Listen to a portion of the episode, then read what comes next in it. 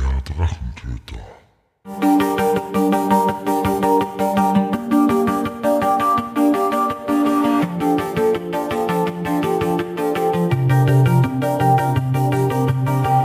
Hallo und willkommen zu einer neuen Episode des Drachentöter Podcasts.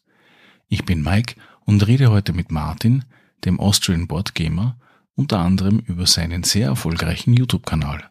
Und los geht's. Und heute begrüße ich im Martin, den Austrian Board Gamer bei mir. Hallo Martin. Hallo.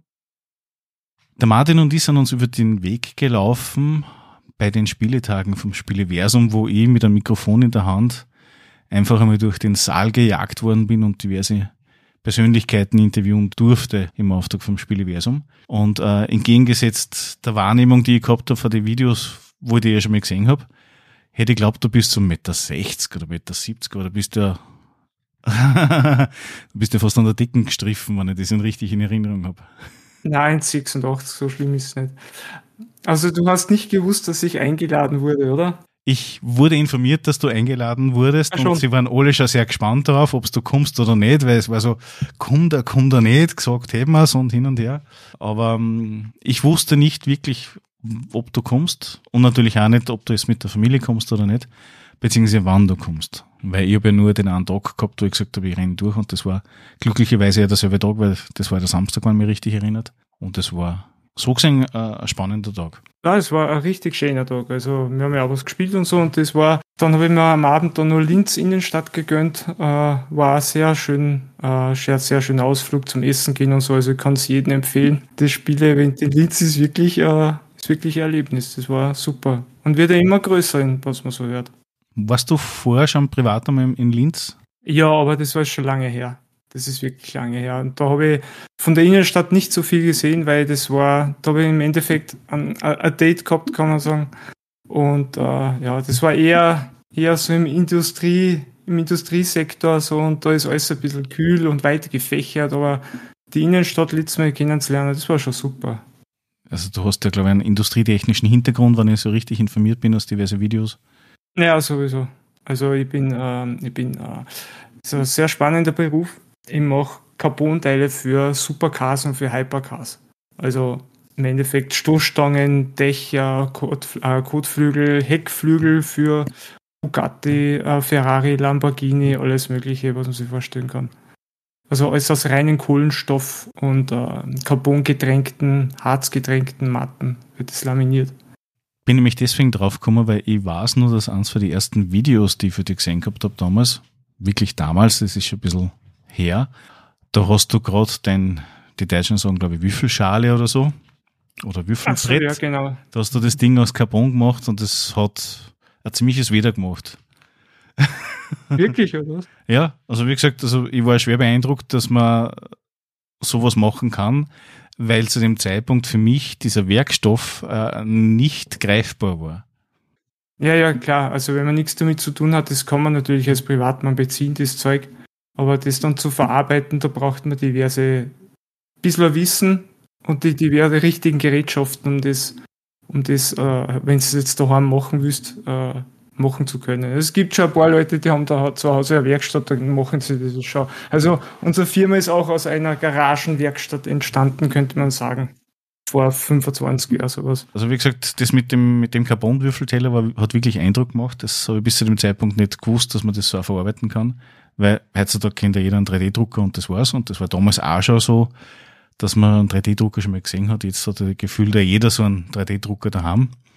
Mindestens einen, einen fürs Grobe und einen fürs Kleine, also sprich für die Miniaturen und so weiter.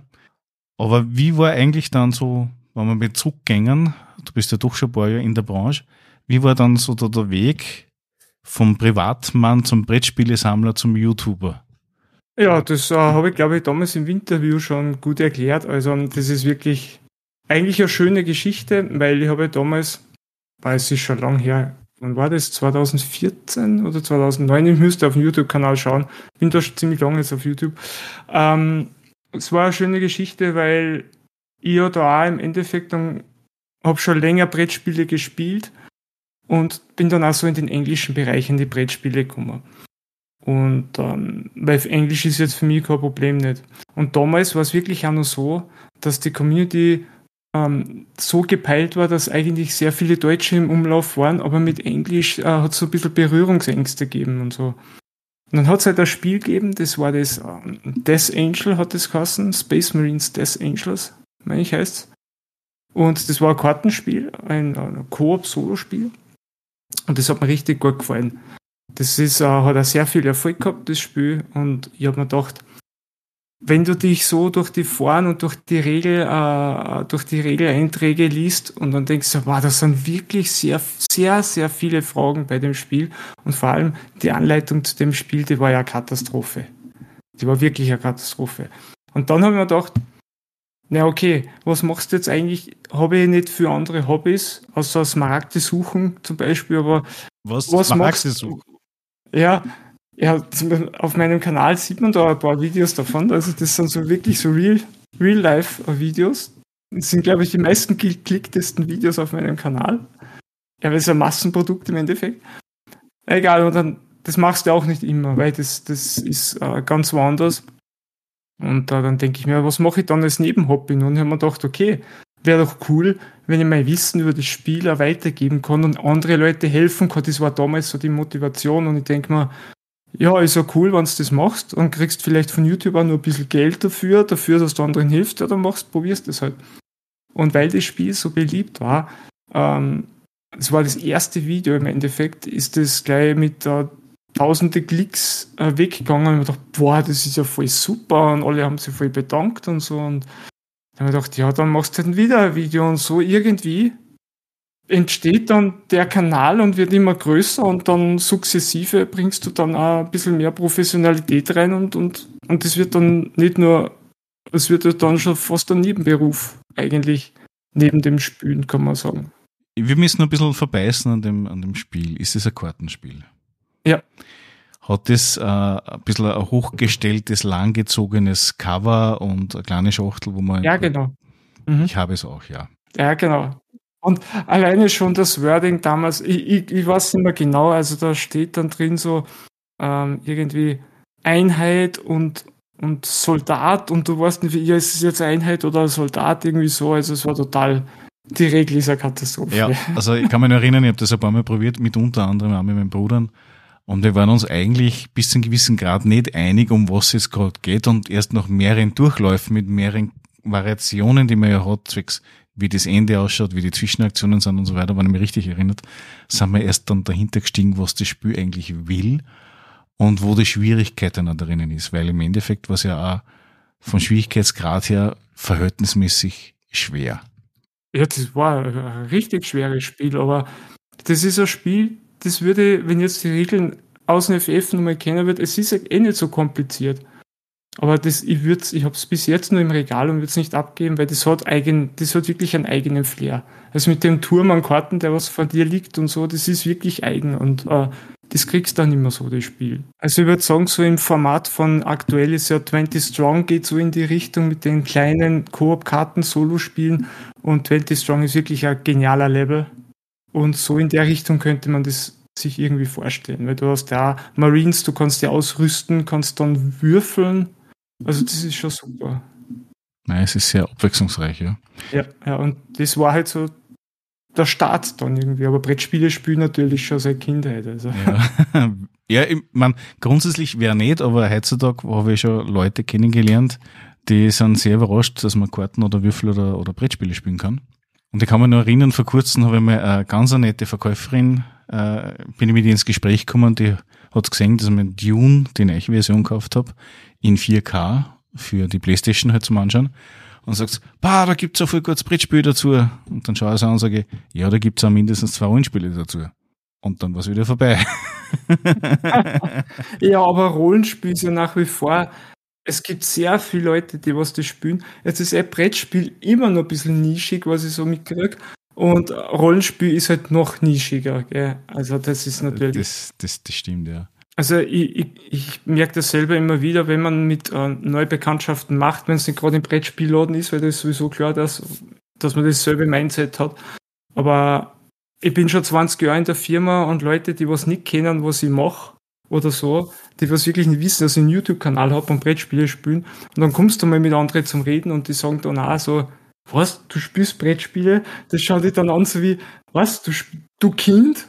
Was der genau so und die wissen gar nicht, also die wissen gar nicht, was für geile strategische Möglichkeiten das da hätte. Es hat mit Kinderspielen nichts mehr zu tun, aber es ist immer nur so, dass sehr viele Leute das äh, gar nicht wissen, wie groß das Universum äh, tatsächlich ist oder die Bubble, sagen wir mal so. Und äh, das ist schon witzig, ja. Da muss man sich zuerst einmal ein bisschen rechtfertigen und das Verständnis rüberbringen, dass der das versteht, was man da überhaupt macht, weil meistens leben sie in der Welt von Monopoly.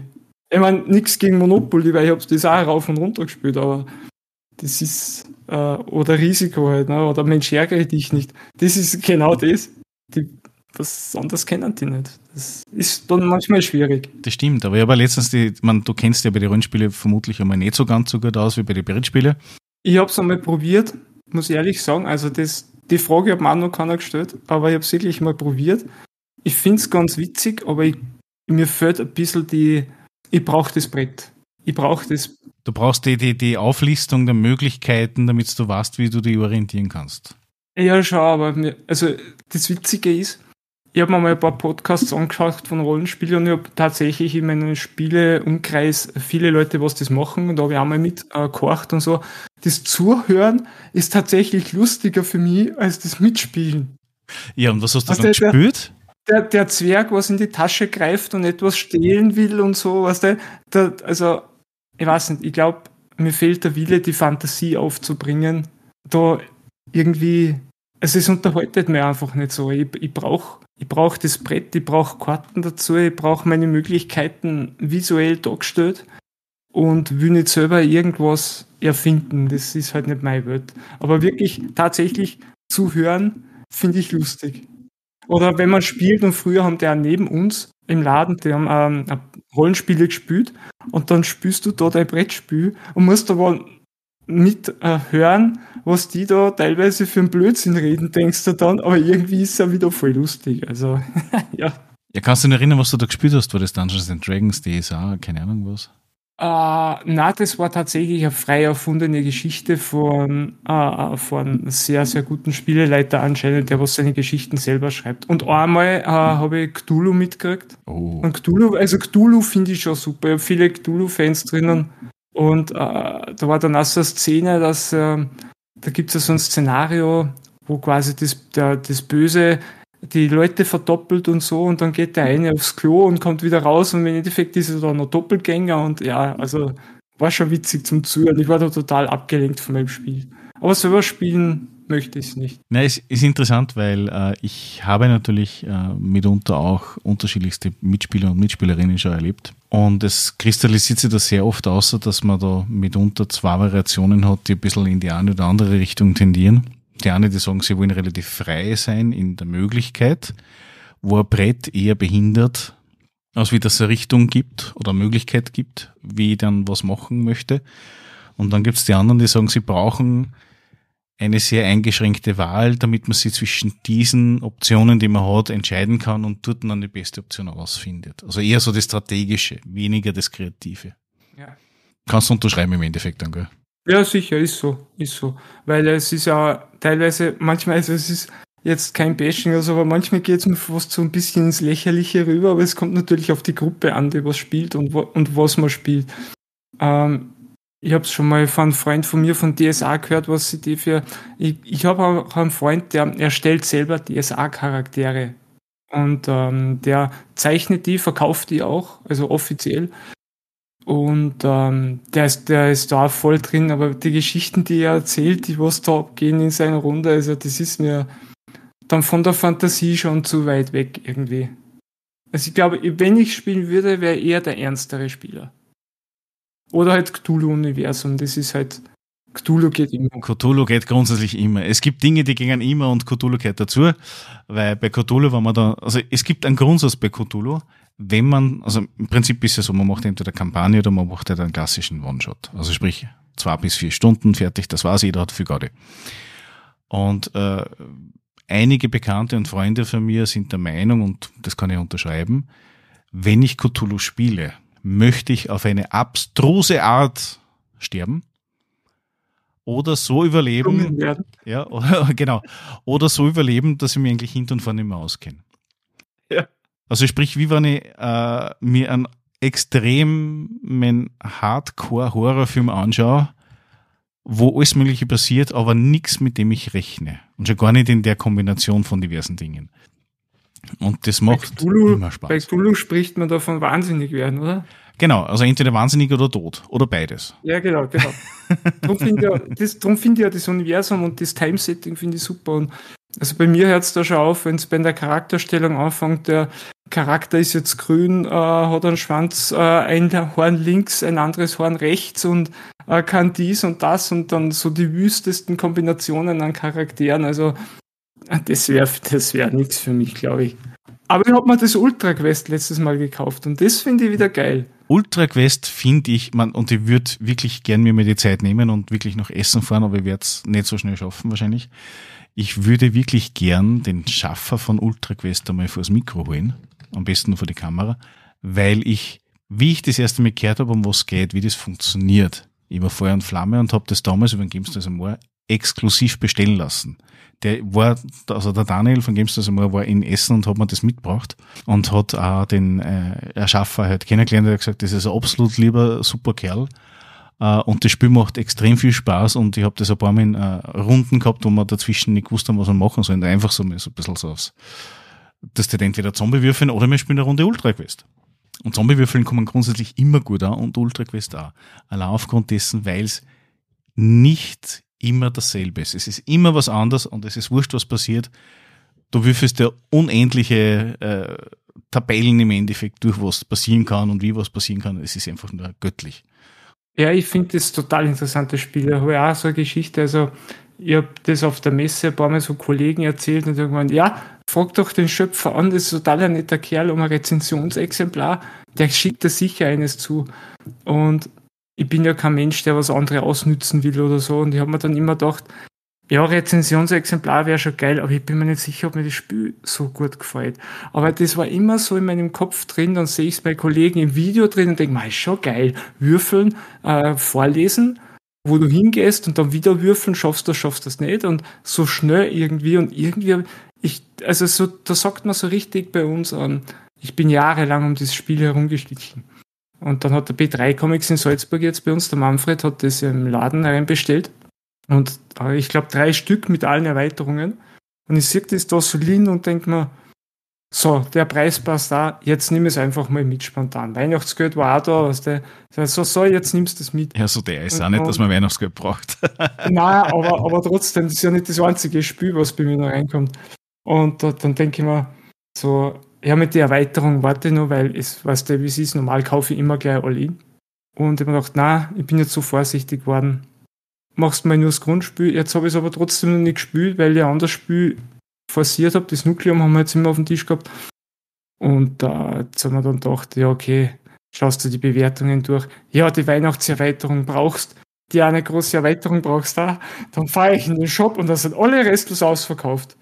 Also das, der hat das online gestellt und wie waren die Leute in Österreich drauf gewartet weil das, der vertreibt das ja nur selber eigentlich. Ähm, alles ausverkauft, aber hat natürlich schon nachbestellt und da werde ich bei den Erweiterungen, weil ich kann mir nicht vorstellen, dass mir dieses Spiel nicht gefällt. Aber weil du es vergleichst mit Zombicide, ich glaube aber, dass der Ultra Quest musst du mal gespielt haben, damit du sagst, ja, spielen wir Zombicide oder spielen wir Ultra Quest, weil was ich so gesehen habe, jetzt, das hat schon einige Regeln. Na, das schon, aber im Endeffekt ist es so, dass wir Zombicide äh, sehr gern spielen am Tisch, wenn es heißt, okay, wir haben jetzt nur eine Stehzeit von ein paar Minuten und sei es jetzt nur eine Viertel, halbe Stunde, weil irgendwer sich was überlegen muss, weil irgendwer was äh, durchlesen muss, ein Regelwerk oder was. Und da sind die Zombie-Würfeln ja relativ schnell für zwei, drei Personen. Und das ist schon super. Was mir bei den Würfelspielen was ähnliches wie halt nicht gefällt und ich hab's damals auch gekauft, das war das, wo du die Kühe retten musst oder irgendwie so UFO-Teil, selbe Verpackung. Das Maßwürfel, das ist ja, super. Nein, das, ist, das hat mich nicht, auch, ich hab's drinnen stehen, ich hab's nicht verkauft bis dato, aber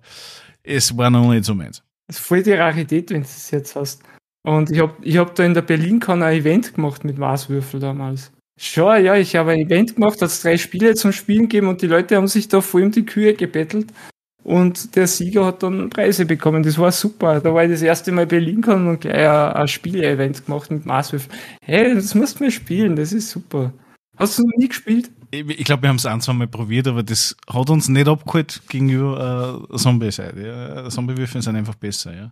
Ja, die sind auch super, die habe ich auch natürlich.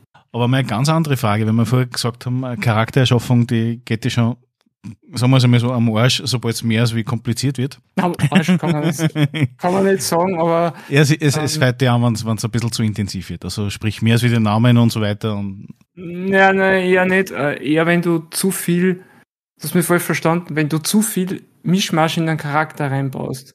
Also irgendein so Fantasiecharakter, der wird auf einmal imbar, kann das und das und das. das ich bin da eher so der bisschen realistischere Typ. Also weniger Superheld, mehr Normalo. Ja, genau. Also schon Fantasy, Magier und so weiter, aber nicht, dass einer dann auch irgendwann einmal auch im Laufe des Spiels dann sich so weiterentwickelt, dass er eh schon das kann, das kann und das kann. Und das, das heißt, Legenden von Andor ist so eher deins? Ich hasse dieses Spiel. Warum? Also das, das war, ich habe es bereut. Ich glaube, mit dem Spiel habe ich meinen Bruder da, also damals hatte ich nur zwei Brüder und jetzt äh, habe ich halt noch einen, aber ist wurscht. Den habe ich, glaube ich, mit Andor vergrault. Weil, weil, boah, das war so schlecht. Also, ich habe das auch auf meinem Kanal schon ein paar Mal so gesagt, das ist schlecht, weil das ist meine offene, ehrliche Meinung. Ähm, ähm, war einfach das Problem, das, die Zwerge habe ich damals noch nicht gehabt. Und mein Bruder ist einer, der was gern Monster schnitzelt. Und ich ja, also ich kämpfe natürlich gern. Und was ist anders, ist so ein deterministisches Spiel, wo es dann, wenn du einen Alpha-Leader hast, das sowieso nur ganz schlimmer ist. Und wenn der das Spiel schon mal gespielt hat, dann ist es noch schlimmer. Weil dann geht's nur so am Tisch dahin, okay, der Krieger muss jetzt da hingehen, weil er muss da hingehen. Er kann das am besten. Er muss da hingehen, er muss sich da diesen Level abholen, weil mit, wenn der würfelt, gewinnt er zu 80 Prozent, das ist seins. Du gehst da rauf, holst den Marker und du gehst da rauf und dann halt mit dem Monster wenn der sich bewegt, dann geht er die Schritte und landet dann in der Burg. Also es ist so vorhersehbar und berechenbar. Und ähm, wie gesagt, auf die paar kleinen zufälligen Effekte.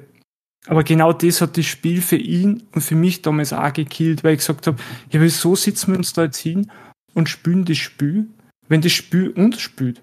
Also das Spiel sagt uns, wie es gespielt werden will, aber das wollen wir nicht. Du wirst dafür bestraft und das ist die schlimmste Mechanik, finde ich, was ich ever gesehen habe. Und ich habe auf meinem Kanal noch nie so, ja, vielleicht habe ich es mal gesagt, aber ich würde es immer wieder so bashen, offen ehrlich, dass du Monster erschlägst und der Geschichtserzähler geht weiter. Und wenn der Geschichtserzähler das Ende erreicht, ist ja das Spiel vorbei. Und nur, dass du jetzt eigentlich das richtig machst und ein Monster schlagst, geht der, das, das hat keinen Zusammenhang nicht. Und hat für uns das Spiel dann komplett vernichtet. Und ich dann gesagt haben so, hä, geht der jetzt wirklich weiter, weil wir das Monster erschlagen haben? Ja, ja, dann dürfen nicht mehr viel Monster erschlagen. Drei maximal oder so, oder vier, und dann ist es vorbei. Ja, was ist denn das für ein Fantasy-Spiel? Und ja, also ich, ich, verstehe, wenn es Leute gibt da draußen, seid mir nicht böse, ähm, die Andor lieben, weil ich glaube, dass wenn man das mag, dieses Durchrechnen die ganze Zeit, dass man sich da reinsteigert und den besten Lösungsweg findet. Aber ich finde, bei Andor gibt es meistens nur den einen Weg bei den Missionen und den musst du halt finden. Und ich glaube, dass der Wiederspielwert von dem Spiel ist für mich auch also unvorstellbar, dass man das Spiel öfter spielen kann. Also du entwickelst dich zu einem präpotenten Alpha-Leader, wenn du das mit Neulingen spielst. Beinhart. Ist so. Ist so. Und darum hasse ich dieses Spiel.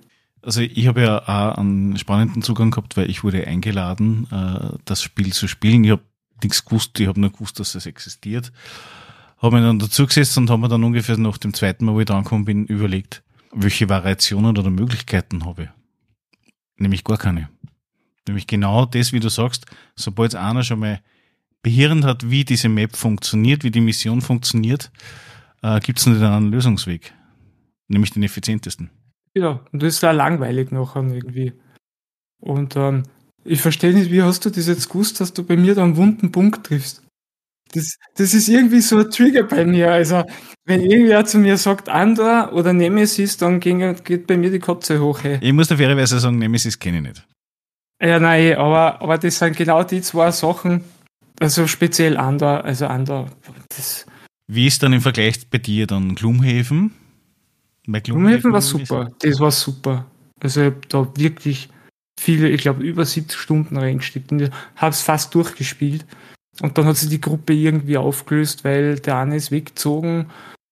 Und dann haben wir uns immer so getroffen und das ist dann irgendwie so bei 70, 75 Prozent oder 80 Prozent. Also mehr sogar, glaube ich, hätten wir es durchgespielt. Und das ist dann liegen lieb und irgendwann habe ich es dann verkauft. Aber Gloomhaven finde ich persönlich saugeil. Mhm. Hast du Frosthaven auch schon mal angeschaut, oder? Nein, habe ich nicht. Also angeschaut natürlich, aber ich habe es noch nicht bestellt, weil A, ich habe keinen Platz mehr und ich habe so viele andere gute Spiele. Das ist vielleicht nachher nur Thema, dass ich schon gar nicht mehr weiß, wohin damit und brauche ich es überhaupt. Und das ist der Knackpunkt für einen Vielspieler. Braucht man das überhaupt? Ähm, ich habe ja, bevor Gloomhaven auf den Tisch gekommen ist bei mir, also sprich vor der englischen Release für, für Gloomhaven, hat es ein Spiel gegeben, das für mich in der Szene, also in, in meiner kleinen Rollenspiel-Bubble, mit ein bisschen Tabletop dabei, so als Geheimtipp und nur Kickstarter und nirgendwo kriegst du es und so weiter gehangen gehabt war. Und wenn man nicht alles täuscht, wird es äh, MDK oder so. Äh, MDK? Ich bin mir nicht mehr sicher, ob das MDK heißt. Oder? Auf alle Fälle war es eine Abkürzung. Und du hast im Prinzip einen oder mehrere Menschen gespielt, die aufgewacht sind, mehr oder weniger am Strand von einer Insel oder was. Und das, der erste Gegner war ein Löwe oder sowas. Ah, so KDM. Ja, KDM, genau. Kingdom Death Monster, ja. Ja. ja, ich habe es doch umgespielt da, aber schon sehr viel bemalt. Also bin gespannt drauf. Also mich hat ja, das da, da damals fasziniert, wie ich die Videobewertungen gesehen habe, eben mit der KI oder halt mit dem, mit der Art und Weise, wie halt der Gegner, äh, also sprich, wie das System vorsieht, dass der Gegner halt agiert und reagiert auf gewisse Aktionen und so weiter.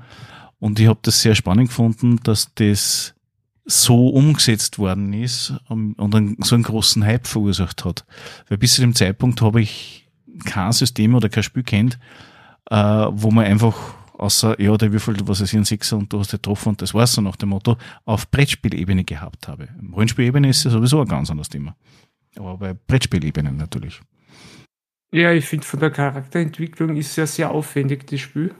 Und es geht schon ein bisschen Richtung Rollenspiel. Du hast zwar nicht die Stories dahinter. Also ich habe es noch nicht gespielt, aber natürlich viele Videos gesehen. Und ähm, also wenn man sich da die Charakterboards ansieht und die Stati, was man hat und alles, also ich glaube, Solo werde ich das Spiel nicht spielen mit vier Charakteren, ist mir zu viel. Es ist, viele sagen, KDM ist ein Hobby im Hobby.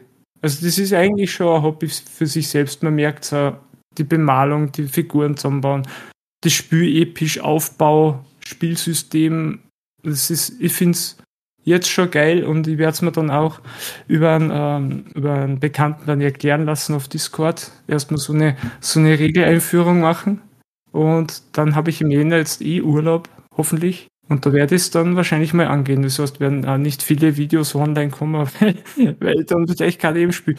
Aber ich habe es schon live in Action gesehen und wie du sagst, das Monster-System, das ist wirklich sehr, sehr geil umgesetzt wenn man da wirklich in die Regeln drin ist, dann macht es sicher viel Spaß. Also kann man nicht denken, dass man das. Äh, äh ich glaube, wenn es ein Spiel verdient hat, sich so viel Zeit zu investieren, dann dürfte das das Spiel sein. Ich habe mir jetzt auch kein Whitefall gekauft oder so. Ist vielleicht auch für später dann noch ein Thema. Äh, wenn man sich große Spiele kauft, sollte man sich wirklich gut überlegen, ob man es braucht oder nicht. Wie gesagt, aber ja, ich freue mich auf KDM und Hast du das, äh, jetzt hast du das schon gespielt? Noch nicht. Also du hast das nur gesehen. Ich habe es mhm. nur von Videos äh, kennenlernen dürfen. Ich habe es nicht gespielt. Ich war einmal kurz davor, dass ich bei irgendeinem Kickstarter mit irgendeiner Wave, keine Ahnung, Wave 23 sowas äh, zuschlagen hätte können. Aber ich habe mir dann selbst natürlich die Frage gestellt, will ich es bemalen? Ja, nein. Wer würde mitspielen? Und wenn nicht, würde ich es alleine spielen? Und nachdem ich so viel Rollenspieler bin, würde ich sehr viel Regeln wahrscheinlich realistischer umbirgen unter Umständen. Und das würde ja dann im Prinzip die Mechanik brechen. Weil es ist ja da, wenn ich mich richtig erinnere, ja auch noch äh, Simulationsteil äh, der, äh, der Stadt oder des Dorfes, das du ja dann mehr oder weniger mit aufbaust, ja auch noch inkludiert. Genau. Und du kannst da sehr schnell sterben. Ne? Also gibt es ja irgend so Würfel, wenn die Pest kommt und du hast die Heilung nicht, dann ist halt der Dorf tot oder so und stirbst halt einfach so. Aber mit dem muss man leben. Ne? Aber wir machen es mal so, wenn ich das Spiel drauf habe, dann lade ich dich mal ein. Und dann musst du, musst du mal vorbeikommen auf dem Wochenende. Ja. ja, du wohnst ja nicht so weit von mir entfernt, das ist ja Nur ein Steinwurf, würde ich so. sagen. Ja, Na, Steinwurf ist nicht. bleiben wir ein bisschen so in der Fantasy-Ecken. Es gibt ja Mausgard. Mausgard. Das kenne ich nicht. Na, das, Das, sagt das ist ja äh, eigentlich sowas wie Dungeon Crawler. Ich habe es selber noch nicht gespürt, aber sowas wie Dungeon Crawler, wo man Mäuse spielt. Äh, und äh, im Fantasy-Setting und hat, glaube ich, so den Hochpunkt gehabt, so vor zwei, drei Jahren, irgendwie sowas. Maus und Mystik meinst du? Oder Maus und Mystic, kann das sein? Maus und Mystic, ja. Ja, Maus und Mystik heißt das, dürfte, dürftest du meinen. Das äh, habe ich aber auch noch nicht gespielt. Weil das Thema irgendwie nicht so meins ist. Okay. Nein, ich muss fairerweise sagen, meins auch nicht. Äh, ich hätte es nur interessant gefunden, weil, was der für Kinder und für Jugendliche ist es eher sowas, wo man schneller reinkommt, speziell dann, wenn noch jüngere äh, Menschen da involviert sind. Und der Witz ist, es gibt ein Rollenspiel, äh, was ähnlich ist, da spielen wir auch Mäuse, und das nennt sich Mausritter. Also Mausritter in Englisch und auf Deutsch heißt wirklich Mausritter, das Spiel. Und der Witz ist, du machst einen Charakter in 0, Josef. Das sind drei Würfelwürfe und der Charakter hätte schon die mindestens Voraussetzungen, dass du spielen kannst. Aber du stirbst da dementsprechend oft. Ja, dass du nicht viele Optionen hast, dich, äh, dich aus, den, aus der Schlinge zu ziehen. Ja, ich habe auch, ich hab auch mal vor ein paar Jahren habe ich mir das, na, das Pony von so sein, sein Pony-Rollenspiel von. Das ist My Little Pony, oder was? ja, genau. Das Tales von Requestria, ja, ja. Ja, ja, von, äh, von wie heißt die Firma? Oh, von Jetzt äh, Hasbro offiziell. Ulysses. Und Ulysses hat war's. damals die Lizenz gehabt. Ja, genau. Und, aber ich habe es auch noch nicht, also eigentlich hat meine Frau gesagt, ja, kauf's für die Tochter, weil das soll ja sehr einfach sein und du kommst schnell rein und so. Ja, aber da haben wir wieder gemerkt, es ist nichts für uns. Also ich habe ich hab's immer nur das Buch und dann fangst schon mit der Charaktererstellung an und meine Kleine dann, ja, wann geht's dann dann endlich los? Und, und dann, was du in dem Buch bist, immer auskennst, was du überhaupt machen musst, also wenn du schon Rollenspieler bist, bist du sicher gleich in die Sache drinnen. Natürlich, natürlich. Also es ist jetzt kein Spiel, wo ich sage, ich würde das an Neuling hinsetzen ohne Anleitung, aber es ist, glaube ich, auch ein bisschen so gedacht, dass man sagt, okay, die erwachsenere Person hat schon ein bisschen eine Grundidee, um was es geht. Und bei mir war es so, ich habe eine Testrunde gehabt mit einer sehr jungen Dame damals. Sie war damals, glaube ich, acht oder neun und drei erwachsenen Frauen, die waren damals so zwischen 25 und knapp unter 30, irgendwie sowas in die Richtung, oder na, Anfang 20 und- Ende 20. Und die junge Dame, also sprich die ganz junge, hat allen erklärt, wie denn das Setting funktioniert. Also sprich, dass es Erdpony gibt, am Pegasus und so weiter, die Vor- und Nachteile und, und, und.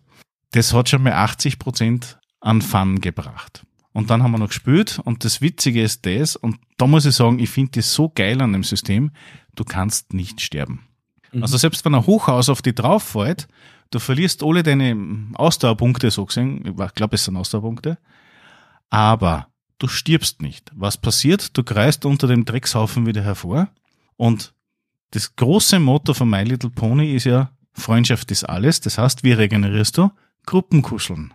Und das ist so, so genial umgesetzt. Nicht nur in den Regeln, sondern auch mit dem ganzen Rundum und um. Ich meine, es gibt ein Monster-Manual dafür. Da gibt es ein Monster, das ist der Bücherwurm. Und der Bücherwurm ist im Prinzip ein Wurm aus einzelnen Büchern, die aufgefädelt wie so eine Glasperlenkette sind. Und solche Geschichten. Einfach nur grenzgenial. Es ist wirklich Ja, lustig. super. Ja, also wir haben so eine Garde gehabt. Aber wir haben es leider nicht wieder gespielt, äh, weil eben Zeit und so und Corona und so Geschichten, das ist jetzt immer so ein Thema, was in den letzten Jahren doch einige begleitet haben. Aber ja, na, das kann ich dir nur empfehlen, aber natürlich, wenn jemand dabei Wenn ist. dafür ist, dann, Ja. dann ist es ein bisschen einfacher Super. wahrscheinlich. Also wenn deine Tochter ein Faible hat für, für Pegasi und Erdponys und äh, was war noch dabei? Äh, keine Ahnung, es ist schon wieder so lange her. Absolute volle Garde. Und wenn du da Ja. Ein wirklich lustiges Video sehen willst, wie das Ding funktioniert, schaust auf Ulysses an. Äh, die haben damals, wie sie es eben gehabt haben, wie sie es ausgebracht haben, ja einen Live, äh, ein Live-Spiel gehabt, also Actual Play, auf glaube ich zwei Stunden oder was, mit unter anderem den Hauptübersetzer damals bei Ulysses oder der für Ulysses das übersetzt hat, wo dann äh, drei oder vier erwachsene Männer mit Bärten am Tisch sitzen vor Publikum und jeder dann so ein My Little Pony Pferd oder ähnliches spielt. Es ist einfach nur grenzgenau. Geil. Muss ich mal machen, ja. Aber, aber aktuell steht das Buch bei mir auf Verkauf, weil wir werden es wahrscheinlich nicht spielen. Wie schaut's denn bei dir aus mit den ganzen Science-Fiction-Geschichten? Weil du hast gesagt, du bist eigentlich ein großer Cthulhu-Fan, also was das äh, Genre betrifft. Und Cthulhu beinhaltet ja nicht nur die Vergangenheit mit den 1930er Jahren, wo ja der H.P. Lovecraft auf der Welt war und verstorben ist und gelebt hat zu dem Zeitpunkt, sondern genauso auch äh, werden ja sehr viele Science-Fiction-Settings mit dem behaftet. Eines der bekanntesten, was eigentlich jeder kennt, der die letzten 20 Jahre auf der Welt war, ist Alien. Ja, und äh, was willst du da jetzt von mir hören? Gibt es irgendwie. Alien, ist, Alien, Alien ist super. Also, das ist bei mir ein Triggerpunkt. Ich meine, das wirst du wahrscheinlich gewusst haben. Das ist ein offenes Geheimnis. Nein, ich liebe Alien. Also, ich habe sicher alles von den Blu-ray Collections da, was gibt. Ich bin 1978 war der erste Alien, die Erstausstrahlung. Und äh, das ist mein Geburtsjahr, gell? Ja, und äh, als Fan weiß man das natürlich. Na, aber wie gesagt, ähm, es ist für mich heute noch so unvorstellbar, so ein grenzgenialer Film. Und du musst dir vorstellen, ich habe den gleich das erste Mal gesehen mit, mit, mit 14 wahrscheinlich, habe ich den gesehen. Und du denkst, der war zu dem Zeitpunkt schon 14 Jahre auf der Welt, dieser Film. Und denkst, das und trotzdem so geil noch und heute noch im Jahre 2023 kannst du die Blu-ray reinhauen, ist immer noch geil. Immer noch. Und dieser Charme, dieser alte Charme, wenn du die Computer siehst, also mit den fetten Knöpfen drauf und die Displays und ich liebe das. Das ist, das ist toll. Und vor allem mein Lieblingsteil ist natürlich der zweite Teil. Also äh, ich mag generell fast alle, aber der zweite Teil ist so unschlagbar gut. Der hat so viel, so viel hinterlassen in der Filmgeschichte. Also das ist ein Film, den muss man, muss jeder Filmfan gesehen haben. Es ist mal so. Und Sci-Fi triggert mich immer. Also ich bin bei Sci-Fi, das ist so bei mir so irgendwie, wenn du mir sagst Brettspiel, Sci-Fi, dann schalten sie Synapsen schon mal auf, okay, brauche ich vielleicht. Aber ich noch gar nicht weiß, wie das Spiel funktioniert. Ja, ich meine, mittlerweile bin ich ein bisschen äh, vernünftiger, aber das ist so auch so ein Triggerpunkt bei mir. Also ich liebe Sci-Fi-Setting generell. Na, also ich habe ja Alien 1 zuerst gesehen, an dem Tag der Kinopremiere von Alien 2. Mhm, geil.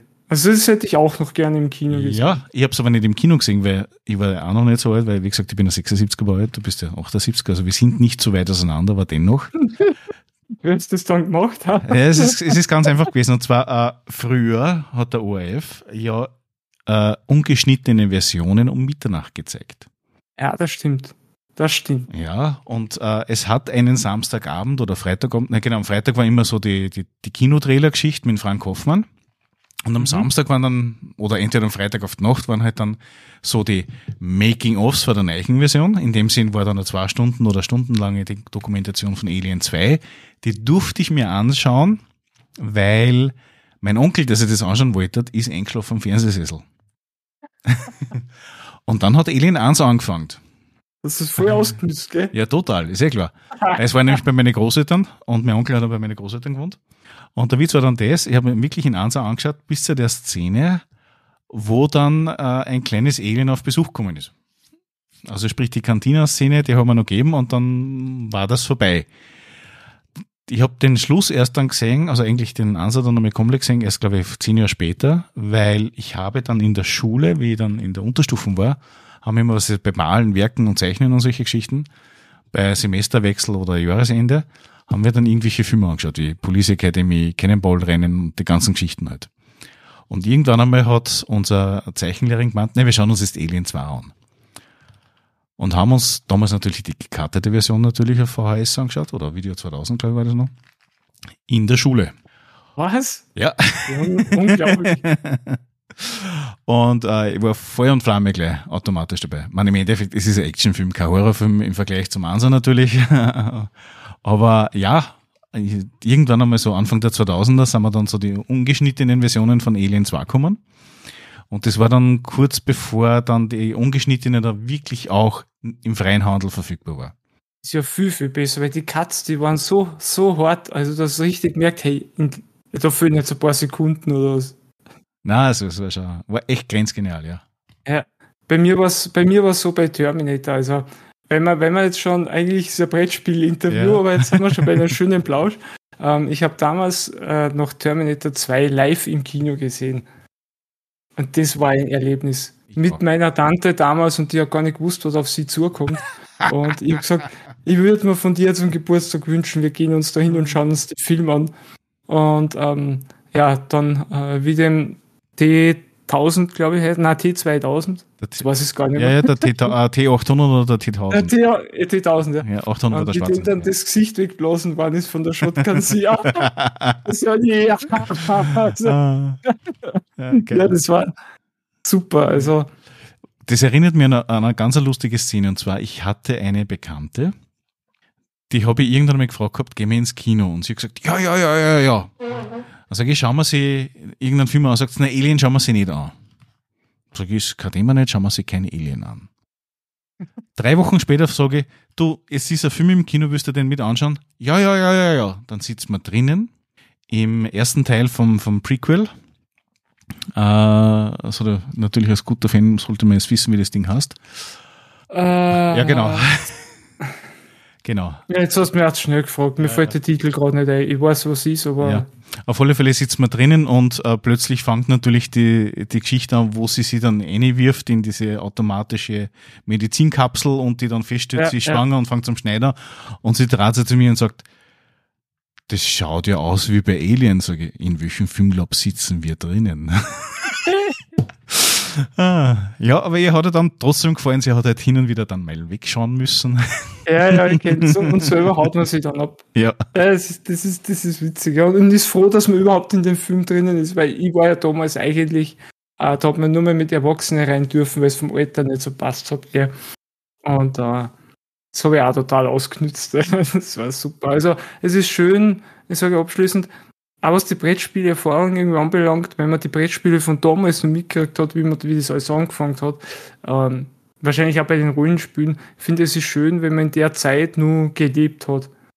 Ich möchte es nicht mehr zurückdrehen, weil die damalige Zeit, äh, wie die Leute ausgeschaut haben und alles, das ist, und, und, und das möchte ich eigentlich nicht mehr machen, aber, aber das, die Erfahrung zu sammeln, wie die ganze Filmwirtschaft da das Uprising gekriegt hat, wie sich das verändert hat, qualitativ, ja, na total. Ähm, total. Das ist schon Wahnsinn. Ich, ich finde es nur ein bisschen schade, und da möchte ich nicht zu tief reingehen, ich finde es nur ein bisschen schade, dass äh, jetzt so ein äh, extremer Gender-Wahnsinn herrscht, herrscht in den Filmen.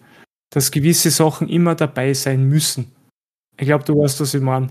Und ähm, das, das stört mich, das ist so erzwungen. Also ich möchte nur ein kleines Beispiel, ohne politisch zu werden. Ich könnte, du kennst ja noch Blade. Blade der Vampirjäger, einer meiner absoluten Lieblingsfilme neben Alien. Ich liebe diese Teile. Und Leute, ich könnte mir keinen anderen Schauspieler als diesen Schauspieler vorstellen.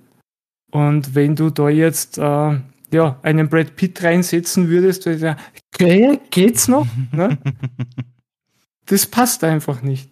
Und der, der Film war so prägsam, weil der die Musik, was der, die, die, die Musik in der Disco, da gibt so viele Versionen davon. Die, der Film ist von vorn bis hinten geil. Und das war so einprägsam und du kannst sicher Sachen nicht verändern. Das, wenn du damals so aufgewachsen bist, dann hast du das in deinem Kopf drin. Und das, das im Kopf kannst du nicht ändern. Und leider ist halt bei den Brettspielanleitungen ja auch so, ja. Also da geht es oft auch schon so in die Richtung, ähm, beziehungsweise auch bei den Autoren gab es ja schon ein paar, äh, wenn man irgendwas Falsches sagt und es ist nur ein bisschen was, dann äh, ist man in der Community schon total durch. Und äh, ich glaube, letztens hatte ich das Fischspiel, das äh, Tournament Fishing, hatte ich endlich äh, Kickstarter, habe ich geliefert bekommen, ein, ein, ein Angel-Deckbilder. Eigentlich ein ganz cooles Spiel. Und der hatte damals den ersten Kickstarter abbrechen müssen, weil der hat im äh, Cover einen Frosch gehabt, der irgendwie die Finger so komisch gekreuzt hat, so ein stinknormaler Frosch. Und hat irgendwie so, ja, und hat dann ein äh, Bashing bekommen, weil sie meinen, ja, das sind so Zeichen vom Ku Klux Klan. Und dann wurde dieser, und dann wurde, musste der Autor den Kickstarter abbrechen, bekam natürlich voll den Rand, komplett. Du kannst ja nach googeln, vielleicht uh, Tournament Fishing äh, was da abgegangen ist damals und hat alles gelöscht und so und hat dann einen neuen Kickstarter gestartet mit ein bisschen anderen Logo. Aber das war wirklich, also der hat mir total leid getan, weil heute, heutzutage kannst du bei jedem Bild irgendwas reininterpretieren. Und davon bin ich echt kein Fan davon. Und das kotzt mich teilweise ein bisschen an bei den Spielen. Auch wenn jetzt der Würfel bei Mombasa zum Beispiel schwarz oder weiß, da war das Thema mit den Würfeln bei Mombasa, gibt's weiße und schwarze Würfel. Ja, sage ich, geht's noch? Ja, also ich glaube, Mombasa war das mit schwarzen und weißen Würfeln. Generell ist es so mit schwarzen und weißen Würfeln meistens jetzt auch in den Spielen, ja. Also das ist so eine Richtung, wie sich das entwickelt, das gefällt mir irgendwie gar nicht. Ja. Also uh, ich hoffe, dass man da sich nochmal wieder ein bisschen besinnen kann, weil solche, solche Sachen machen oft keinen Spaß. Oder ähm, wenn du in den Anleitungen immer die weibliche Person lesen musst. Also es steht immer, ist, ist selten, aber es gibt schon, es hat viele Anleitungen gegeben, an, Anfang des Jahres von ein paar Spielen, da steht nicht Spieler, sondern Spielerinnen. Und das ist anstrengend, wenn du jahrzehntelang Anleitungen liest und dann liest du immer das Innen mit. Also nichts gegen Frauen, aber du, das ist voll anstrengend. Und, und du, das geht dir dann auch immer in den Kopf durch. Ja, also die Spielerinnen müssen so und so machen. Dann kommt die nächste Rubrik, die Spielerinnen müssen das so und so machen. Und das ist total, das wirst du nicht gewohnt. Machen wir mal was anderes und zwar, äh, wie war das aus deiner Sicht her oder wie haben sie die Spiele grundsätzlich entwickelt, wenn wir gerade geredet haben, aus die, wir beide sind ja aus den 70ern, also im Endeffekt waren wir jung und dumm und naiv in den 80ern. Wie haben sie da, da deiner Meinung nach die Spiele entwickelt, sei es jetzt vom Material, von der Anleitungsqualität her, vom Inhalt her, von der Komplexität her, zum Spiel jetzt, was jetzt tausendmal die letzten fünf bis zehn Jahre rausgekommen ist? Wo siehst du da Defizite und wo siehst du da positive Punkte? Na, Defizite darf ich eigentlich gar nicht sagen, weil das ist ja die Entwicklung, was in den Jahren stattfindet. Ich finde, damals waren die Spiele nicht so oder nicht so strategiebezogen irgendwie. Also nicht so, dass man sich da total kombomäßig reinbrainen muss. Also die Spiele, was ich gespielt habe damals, ihr kennt es ja, das waren die Klassiker. Man fängt an mit Mensch richtig. Dann kam ein Urlaub aus Deutschland zum Skifahren. Da haben meine Tante hat Wohnungen vermietet, dann spielst du mit denen Monopoly jeden Abend und so. So bin ich dann aufgewachsen. Und irgendwann in der Jugend kommen dann halt so Spiele wie Incognito oder DKT, ähm, Spiel des Lebens, ähm, die ganzen Sachen. Und das war halt dann irgendwie so, wenn du jetzt mal die Claymore-Saga herausnimmst, wenn du die noch kennst, das war ja ein Miniatur-Tabletop-Spiel. nicht? Nein, die kenne ich nicht. Aber die vorher genannten, die kennst du schon. Die vorgenannten kennen natürlich Spiel des Lebens. Lebens kenn ich. Ja, ja, so. ja, ja. Ich ja, genau. Und das sind, das sind ja alles irgendwie so Würfel- und Glücksspiele. Also damals gab's, also ich habe halt keine gespielt. Kennst du Tivoli noch? Sagt Tivoli? Tivoli es sagt mir was, aber ich kann es mir gerade nicht vorstellen. Tivoli war sowas wie eine Zirkusspielesammlung. Du hast im Prinzip einen Vergnügungspark gehabt und da waren unterschiedliche Minispiele drinnen. Also wie wenn du sagst, die Spielesammlung als Brettspiel. So, na, na, sagt mir nicht. das ist sicher witzig. Ja, und wie gesagt, das war halt damals so als, als Casual-Spieler die Sachen, die man dann gespielt hat. Und ähm, wenn man Strategiespiele oder ein Strategiespiel haben wollte, dann hat man Schach gespielt. Mhm. Also ihr sind gerne Schach gespielt, weil das fordert anderen und das ist auch ziemlich berechenbar und ich denke, dass so vielleicht, ich keine, habe keine Ahnung, aber vielleicht wurde da von dem Schach auch so ein bisschen was abgeleitet, dass man sich dann immer bei den Brettspielen dann Gedanken gemacht hat, ja, wie können wir strategische Elemente in die Brettspiele einbauen? Und dann hat es sicher irgendwie, wird es dann so losgegangen sein. Ich habe dann jahrelang mal Pause gehabt, weil ich habe auch viel gezockt. Also ich habe irrsinnig gern Counter-Strike gespielt zum Beispiel. Von vorne weg, da sind viele Jahre draufgegangen, da war mit Brettspiele dann gar nichts. Oder World of Warcraft. ja, wer nicht.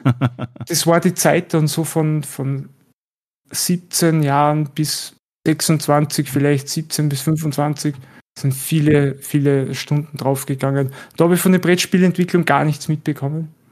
Und ja, irgendwie bin ich dann wieder eingestiegen mit, ähm, ich, war, ich weiß gar nicht mehr, was das erste war, was man gekauft hat. Ich glaube, vielleicht was Burgen von Burgund oder so.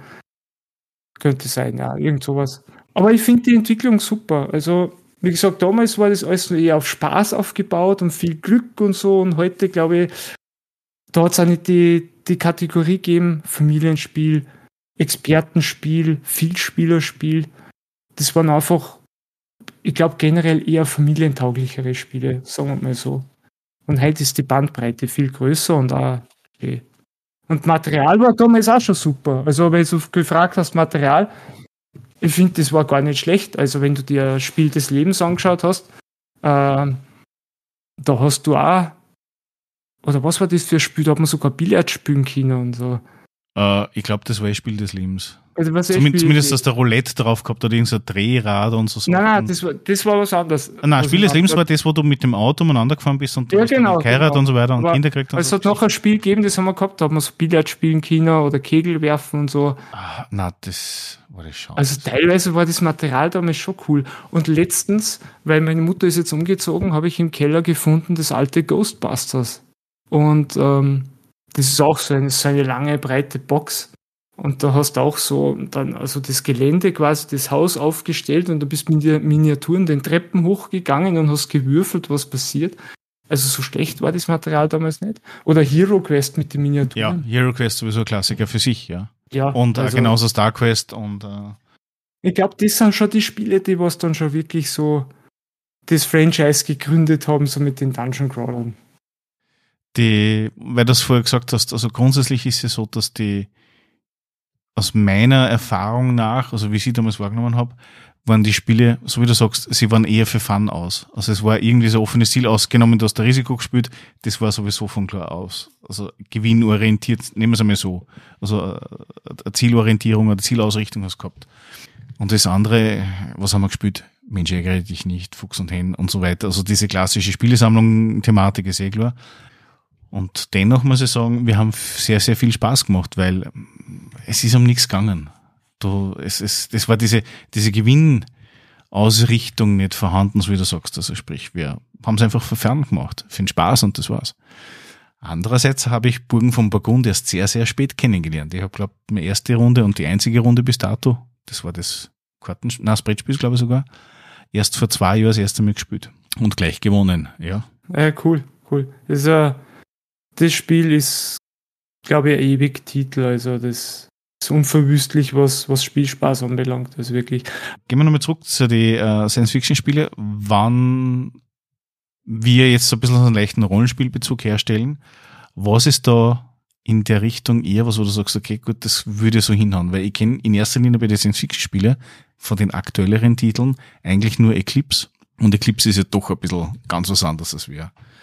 Äh, Spiel mit Rollenspielbezug, um es vorsichtig auszudrücken. Ja, ich habe äh, Eclipse gespielt und habe es nach zwei Spielen, also eineinhalb Spielen, habe es gleich wieder verkauft. Tja, Ja, weil äh, auch wenn das Thema sehr geil ist, muss man das Spiel natürlich trotzdem abholen. Und ich weiß, es gibt sehr viele Fans draußen und ich glaube, darum ist das auch ein ein Alleinstellungsmerkmal bei meinem Kanal. Ich glaube, ich komme ziemlich authentisch rüber und ich bin auch authentisch, das kann ich von Herzen sagen. Wenn ich sage, ich verkaufe das und ich habe so viel Erfahrung nach eineinhalb Spielen, dann kann ich sagen, okay, es ist Sci-Fi, aber seid mir nicht böse, ich kann mit der Mechanik nichts anfangen. Und ich war einfach sehr deprimiert damals beim Spielen, weil das Geile, also das Spiel schon geil in der Hinsicht, du kannst richtig schön deine Raumschiffe modifizieren. Und was mich nur erinnern kann, das ist auch schön, diese, diese Welt zu erkunden und die Planeten zu erkunden und so. Aber Fakt ist auch, du kannst nicht verhindern, dass du natürlich gegen die anderen kämpft. Und das Problem, was ich gehabt habe, da war dann, dass mein Gegenspieler dann in der, in der letzten, in der vorletzten Runde vom Spiel, wie sich das so ausgegangen ist, ist der halt mit seinen kleinen Schiffen rübergefahren, hat mit der Planetenbomben oder wie die Kassen oder Planetenzerstörerbomben mit stinknormalen kleinen Schiffen fährt der da rüber und äh, bläst mir da mal so drei Planeten weg. Einfach so. Und du hast vorher wirklich viel ausgeben, damit du die überhaupt einmal erkundest und kriegst. Und er hat dann natürlich auch das Spiel gewonnen. Und klar, wenn du das weißt, das nächste Mal kannst du es vielleicht verhindern, aber ich mag sowas nicht. Ja. Ich, mag, ich möchte schon drauf reagieren können, möchte mir aber jetzt nicht zwangsweise immer auf das vorbereiten müssen, dass er mit seinen Planetenbomben rüberkommt. Das macht irgendwie keinen Spaß, weil dann bauen wir eh dieselben Schiffe, da muss ich auch Angst haben, dass er mit den Planetenbomben kommt und hast aber immer das gleiche Spiel. Bis dahin, also bis dahin ist schon geil gewesen, aber nachher hat es bei mir den Spaßfaktor verloren. Also das Upgraden, alles ist geil, aber das Kampfsystem hat mich da nicht so beeindruckt. Und darum glaube ich auch, ich habe letztes Mal mit meinem Freund drüber geredet, der was das Twilight Imperium gespielt hat, schon zweimal. Ich habe es noch nie gespielt. Und man hört in den Videoberichten immer, ja, bei Twilight Imperium ist eigentlich immer so, einer oder zwei, aber meistens einer ist richtig stark und gegen Ende des Spiels müssen sie die leicht verbünden, damit der nicht das Spiel gewinnt. Und es geht oft in, in, so eine Richtung, ja, bis dahin und dann wird halt auf den Fall gebasht. Und wenn es gut, gut läuft, dann gewinnt halt wer anderer. Der ist vor dem Sand oder er schafft es und gewinnt halt doch. Und das ist irgendwie so, was mir nicht so taugt, aber ich glaube, bei Twilight Imperium kann man das ein bisschen verzeihen wahrscheinlich, weil mein Freund hat auch gesagt, ja, aber die acht Stunden, die du da sitzt und spielst, hast du extrem viel Spaß, weil du so extrem viel verschiedene Sachen machen kannst. Und ich glaube, das ist schon super. Und bei mir muss das schon so sein, dass ich schon irgendwie spontan auf Sachen reagieren kann, ein bisschen, dass ich nicht ganz ablose. Oder bei Xia zum Beispiel, ich weiß nicht, kennst du Xia? Xia Legends of the Drift, glaube ich, heißt das. Und einer meiner Freunde, der spielt immer gemein. Also wenn der die Chance hat, dann ist er immer der Arsch. Immer. Komplett. Und ich bin echt nicht le leicht aus der Ruhe zu bringen. Und der hat es halt geschafft, in dem Spiel ist halt so, du kannst verschiedene Rollen wählen und der hat halt Pirat gespielt. Und das Witzige ist, er hat nicht mehr selber gespielt. Eine Freundin hat das gezeigt und er hat mit ihr quasi gespielt und hatte während des Spiels das Spiel beigebracht. So, und dann sagt er also, jetzt spielen wir halt wieder Pirat. Also natürlich hat er die Rolle aufgedrückt. Und ähm, ja, die anderen fliegen halt weg äh, auf die Planeten, bauen Ressourcen ab und das ist so ausgeklügelt, das Spiel, dass du vorher Verteidigungsringe durchbrechen musst und die Lizenzen brauchst, dass du landen darfst und so. Und du musst halt vorher Ressourcen abbauen, Asteroiden abernten und so. Und dann fliege ich halt zum Asteroid, ernte den ab. So, dann kommt der mal schnell vorbei, hat gewartet, überfällt mich einfach so, war natürlich als Pirat viel stärker bewaffnet und nimmt mir alles Zeug weg. Na, dann startest halt wieder ganz hinten beim Planeten mit nix aus dem Schiff und fliegst wieder los. Und ähm, ja, kaum bin ich beim Asteroiden angelangt, nicht mal abgebaut, zack, hat mich schon wieder von hinten. Ne? Und er kriegt natürlich dadurch irgendwelche speziellen Punkte und hat mich halt da wieder zurückversetzt. Daraus resultiert, die anderen haben schon, waren schon so weit vorne, haben das schon gehabt, dies schon gehabt, super Sachen und so, und ich war noch immer am Startding. Und einfach nur so, weil er es böse gespielt hat. Und das war das erste Mal in meinem Leben, wo ich dann gesagt habe, ich, meine Gefühle, die sind so durch die Decke gegangen. Ich, ich bin aufgestanden und habe gesagt, hey Leute, ich spiele nicht mehr mit, weil ich bin zwei Runden lang, Downtime ist sehr hoch bei den Spielern und du brauchst sicher 20 Minuten, bis du mal wieder dran bist. Und dann kann ich original vom Planeten ein paar Schritte weg und das war's. Und das war irgendwie langweilig. Und wenn das ein Spiel mit mir macht, sowas mag ich nicht. Dann wundert es mich fast, dass du, wie du vorher gesagt hast, du hast sehr lange Counter-Strike gespielt, weil das ist ja klassisches äh, Campen. Ja, aber das ist ja Videospiel. ja, man kann die Downtimes ja nur ein paar Minuten, aber dennoch äh, ist das dieselbe Taktik. Ja, aber Counter-Strike hast du eine Partie in Viertelstunde runtergespielt und die Downtime ist vielleicht 30 Sekunden auf den Respawn oder eine Minute, wenn du halt warten musst und dann geht es wieder weiter. Das ist kein Vergleich. Aber bei einem, bei einem Spiel spielst du nur ein Spiel und das zwei, drei Stunden lang. Und wenn das Spiel das halt hergibt, dass du gar nicht mehr in die Gänge kommst oder auf einmal weggebasht wirst, sowas ist dann halt nicht mein Ding. Aber in Sci-Fi-Spielen sind, glaube ich, da oft ein bisschen anfällig dafür. Aber was ich sehr gerne spiele, ist halt äh, die ganzen Star Wars-Sachen wie Star Wars Rebellion zum Beispiel. Das Zwei-Spieler-Spiel, das ist super. Also da fallen mir nicht viel Kritikpunkte ein. Oder das Warhammer-Spiel, ich weiß ich auch nicht mehr, wie das heißt. Da haben wir damals sieben Stunden reingespielt, das war super. Aber ich glaube, das Star Wars kannst du ja allein auch spielen, gell? Da gibt es ja, glaube ich, eine App dazu oder sowas. Habe ich noch nie probiert. Habe ich noch nie probiert. Muss ich mal testen, ob das, ob das geht, ja. Aber das heißt, du spielst eigentlich, wenn ich das so richtig verstehe, lieber kooperative Spiele oder Spiele, die bis zum Schluss eigentlich alle ziemlich auf demselben Niveau halten, wenn sie sich an gewisse Grundregeln halten. Ja, ich spiele schon gern ich spiele schon gern sehr kompetitive Spiele. Wenn es permanent auf die Nüsse gibt, die ganze Zeit, dann ist das was anderes, als wie wenn du dich vorher stundenlang aufbaust und dann auf einmal wirst abrasiert. Weil vielleicht hast du ja irgendeinen Fehler gemacht oder so. Also für mich ist das, was in der Zeit rauskommt, schon wichtig, dass du am Ende dann auch das Gefühl hast, okay, die Zeit war jetzt nicht wertlos. Aber natürlich konnte es auch an einem selbst liegen, dass man es falsch gespielt hat, aber das Spiel lässt ja dann dazu. Ne? Aber wenn du jetzt so einen Bettler wie, ja, das, das äh, Warhammer Shadespire spielst zum Beispiel oder, oder irgend so ein das Super Fantasy Brawl, wo du mit den Miniaturen gleich von Anfang an gegeneinander losgehst, dann ist das ganz was anderes. Also.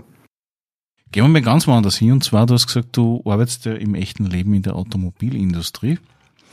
Und ich weiß aus einem gemeinsamen Bekannten, dass es da ein Brettspiel dazu gibt, das ja im Prinzip so die Automobilindustrie nachbildet. Anbahn. Und ich war schwer begeistert davon, von der Verpackung und auch vom Preis, von der Deluxe Edition speziell. Und jedes Mal, wenn ich vorbeigehe, denke ich mir, eigentlich muss man das zulegen, nur damit ich es hab. Es ist meine Frage. A, hast du das gespielt schon? Und B, befindet sich es in deinem Besitz? Und was hältst du grundsätzlich von dem Teil? Ja, ich hab's, ich hab, ich hab's wieder verkauft. Auch abrasiert. Muss mal schauen, ob ich da ein extra Video gemacht habe. Ich bin mir da gerade nicht sicher. Muss, mal, muss ich selber jetzt auf meinem Kanal gucken und später. Kann sein, dass ich da extra was, aber ich habe das in sicher in einem, äh, in einem Wochenrecap behandelt, das Thema. Aber nochmal ganz kurz. Lacerda-Spiel. Ähm, von Lacerda habe ich On Mars und The Gallerist. Und Kanban hat mich genau aus den Gründen, wie du vorher erwähnt hast, vom Thema her total angefixt. Also wir haben das Kanban-System auch in der Firma, ja, First In, First Out und so Sachen. Und da haben wir gedacht, äh, es gab ja auch schon länger das Spiel zu Mondpreisen, das alte. Und habe mich da voll gefreut auf das Teil, ja. Dann haben wir es halt gespielt zweimal.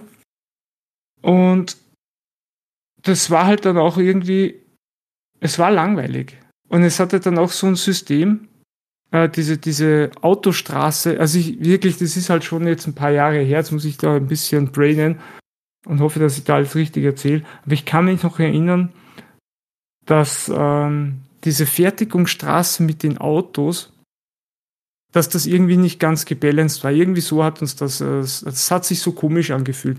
Du hast zwar die Ressourcen verwaltet, hast dir dann deine, deine, deine Pläne gekauft und, und deine Autos konstruieren können und die dann auf die Teststrecke schicken, aber im Endeffekt ist das Spiel irgendwie so dahingeplätschert. Also es ist irgendwie kein Spannungsfaktor aufgekommen. Ja, und dann gab es noch den, die, die Aufseherin, die halt dann immer durch die verschiedenen Worker Placement Bereiche gegangen ist und die dann halt gesperrt hat oder aufgepasst hat. Du musst halt dann irgendwas mit den Miepeln aufpassen, dass du die setzt. Aber im Endeffekt, wie gesagt, ich kann mich nicht mehr so stark daran erinnern, Fakt ist einfach, es hat keinen Spielspaß gebracht. Ich war da ein bisschen enttäuscht davon. Das Kanban-System mit den Ressourcen war irgendwie schon ganz cool auf dem Plan, aber der Rest, mm, ja, also da spiele ich lieber so, kauf dir um das Geld lieber The Gallerist.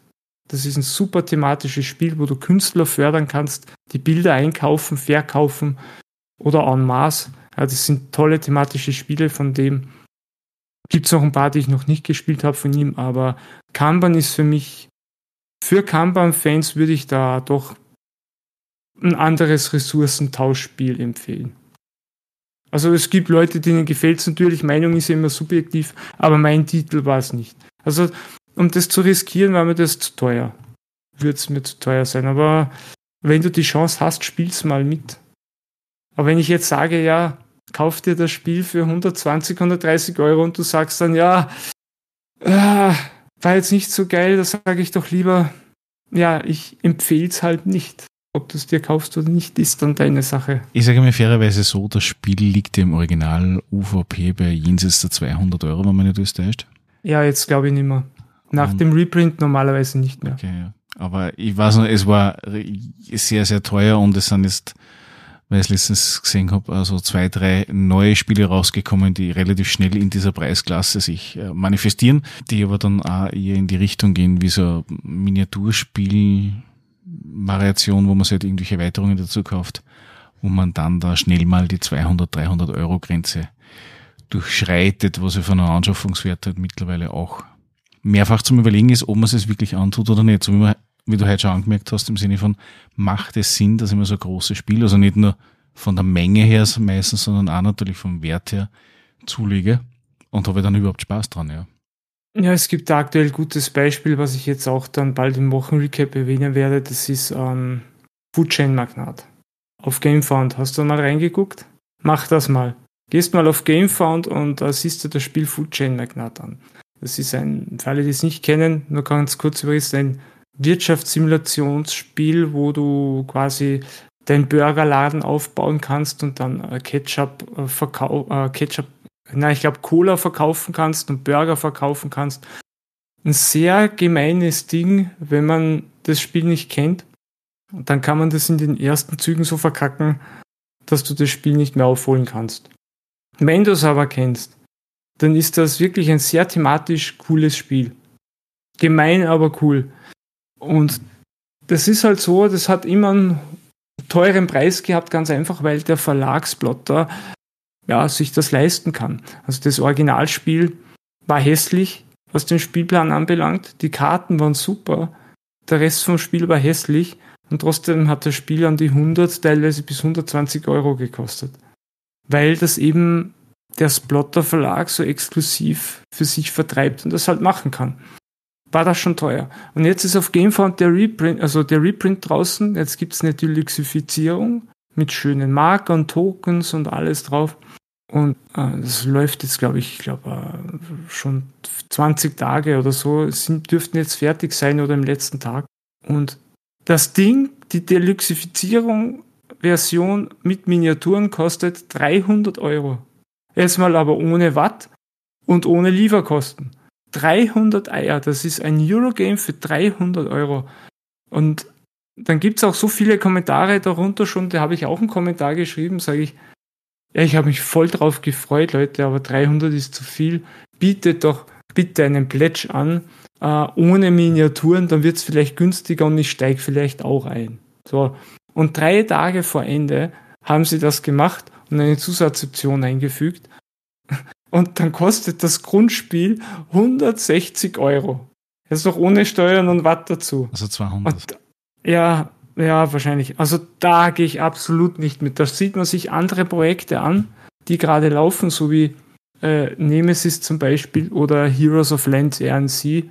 Was du da für 300 Euro bekommst, ist abartig. Ja, da kriegst du eine Box, die ist so fett und so tief und da ist sau viel Miniaturen-Content drin. Aber das ist halt einfach, weil ich finde, der Verlag maßt sich das halt an. War schon immer teuer und ist halt da jetzt auch teuer. Und da versuche ich jetzt auch eher die ältere Version zu kaufen. Aber selbst mit dem ohne Miniaturenplätsch habe ich gesagt, nein, also mein Geld ist auch endlich und ich habe so viele Spiele zu Hause. Schau weg, holst dir nicht, auch wenn es geil aussieht. Ähm, schlimm. Kurze Frage, was mir gerade eingeschossen ist. Ich habe ja gesehen, du hast ein Spiel eines meiner Podcast-Gäste, die vor längerer Zeit gehabt haben, nämlich den Erschaffer von äh, Dominate Delegate. Mhm. Den Thomas? Den Thomas, ja. Thomas Denkmeier. Genau, den habe ich besucht bei ihm zu Hause damals und habe äh, im Vorfeld, bevor der Kickstarter noch irgendwie auch angelaufen ist, Interview zu dem Thema. Was ist aus deiner Sicht her aus dem Spiel geworden? Da, dazu kann ich jetzt nicht viel sagen, weil ich aktuell nicht viel Kontakt mit ihm habe. Ähm, aus welchen Gründen auch immer. Ich glaube, er ist zu sehr mit seinem Kickstarter jetzt beschäftigt. Ähm, das ist finanziert, sehr gut und erfolgreich finanziert worden über Kickstarter und äh, der ist jetzt drauf und dran, das Spiel natürlich produzieren lassen und ausliefern zu lassen. Und ich kenne es von einem Freund von mir, der, der auch ein äh, Kickstarter-Spiel schon mal gemacht hat. Und also das saugt dich aus total. Also wenn du so einen Kickstarter machst, oder wenn ihr das vorhabt, so einen Kickstarter zu machen, Leute, dann, dann gibt's mindestens mal ein, eineinhalb Jahren kein Leben mehr. Ja, und da müsst ihr viel Geld reinbuttern. Und ich glaube, dass der Thomas da gerade ziemlich viel um die Ohren hat jetzt. Auch wenn das Spiel Gott sei Dank schon äh, fertig war von den Regeln, jetzt muss er natürlich noch den Solo-Modus einbauen. Das habe ich gesehen, dass die Leute den Solo-Modus gefordert haben. Hat er dann noch angekündigt. Äh, wird auch ziemlich viel Arbeit sein, aber ja, schauen wir mal, ob ich da dann, äh, das Rezensionsexemplar war ja irgendwie so fast ausgemacht. Ne? Es ist ja eine Hand wäscht die andere. Aber es ist ein sehr, sehr tolles Spiel. Und ich freue mich schon, das fertige Spiel mal spielen zu dürfen und bin da gespannt, wie es läuft. Also ich habe auch schon lange nicht mehr in der Update-Sektion nachgeguckt, muss man schauen, wenn er die regelmäßigen Updates macht, wie es mit der Produktionsstatus aussieht, da kann man das dann auch nachgucken. Aber er hatte das Spiel ja damals schon fertig, produ produktionsfertig gemacht, aber ich glaube, durch den Kickstarter sind noch viele Vorschläge und Änderungen dazugekommen und ich glaube, generell läuft es sehr gut für ihn. Abschließend, wenn du jetzt ein Spiel, wo du sagst, okay, auf das wartest du noch oder das kannst du aus tiefstem Herzen gefühlt an jeden empfehlen oder am besten an jeden aufs Auge drucken, weil das Spiel so geil ist. Welches Spiel würde das sein? Äh, wie ist die Frage gemeint, auf das, was noch kommt oder was aktuell gespielt habe? Sowohl als auch, wo du sagst, okay, gut, du bist dir sicher, das ist super toll oder auch beides, je nachdem. Dann, habe, dann kann ich euch was empfehlen und zwar, ich habe gehört, dass das Spiel Street Masters neu aufgelegt wird von einem Verlag. Jetzt muss ich kurz nachdenken. Das ist eine brandaktuelle Meldung. Ähm, ich glaube, Steamforge Games hat sich da die Rechte. Ich möchte jetzt nicht Falsches erzählen, aber ich glaube, Steamforge hat sich das geholt, die auch damals das Dark Souls gemacht haben. Müsste ich, glaube ich, richtig liegen. Auf jeden Fall wird Street Masters neu aufgelegt. Und ich glaube, dass es dann auch auf Deutsch verfügbar ist. Und das ist ein Titel, also wenn man sich ein Miniaturen-Koop-Spiel kaufen will, mit sehr viel oder unendlich viel Variation, weil das Spiel ist sehr konfigurierbar, mit tollen Kampfsystemen, ähm, Karten und Würfel basierend. Leute, das äh, definitiv, also wenn, wenn das im Kickstarter hochkommt, das geht durch die Decke, garantiert. Und das würde ich jedem empfehlen. Habe ich auch schon ein Video dazu gemacht, auf Englisch, also es ist Englisch, die englische Ausgabe natürlich. Ähm, ähm, ja, absolute Empfehlung. Das ist ein Spiel, das jetzt auch sehr hoch gehandelt wird, das du nirgends mehr kriegst, weil Blacklist Games gibt es ja im Endeffekt auch nicht mehr oder bald nicht mehr wahrscheinlich. Und ähm, ja, Street Masters würde ich mir definitiv holen, wenn das angekündigt wird. Wunderbar. Ich danke dir, Martin, dass du die Zeit genommen hast. Und gerne, gerne. Danke dir. Und es war wahrscheinlich nicht die letzte Aufnahme, gell? Danke auch, hat Spaß gemacht.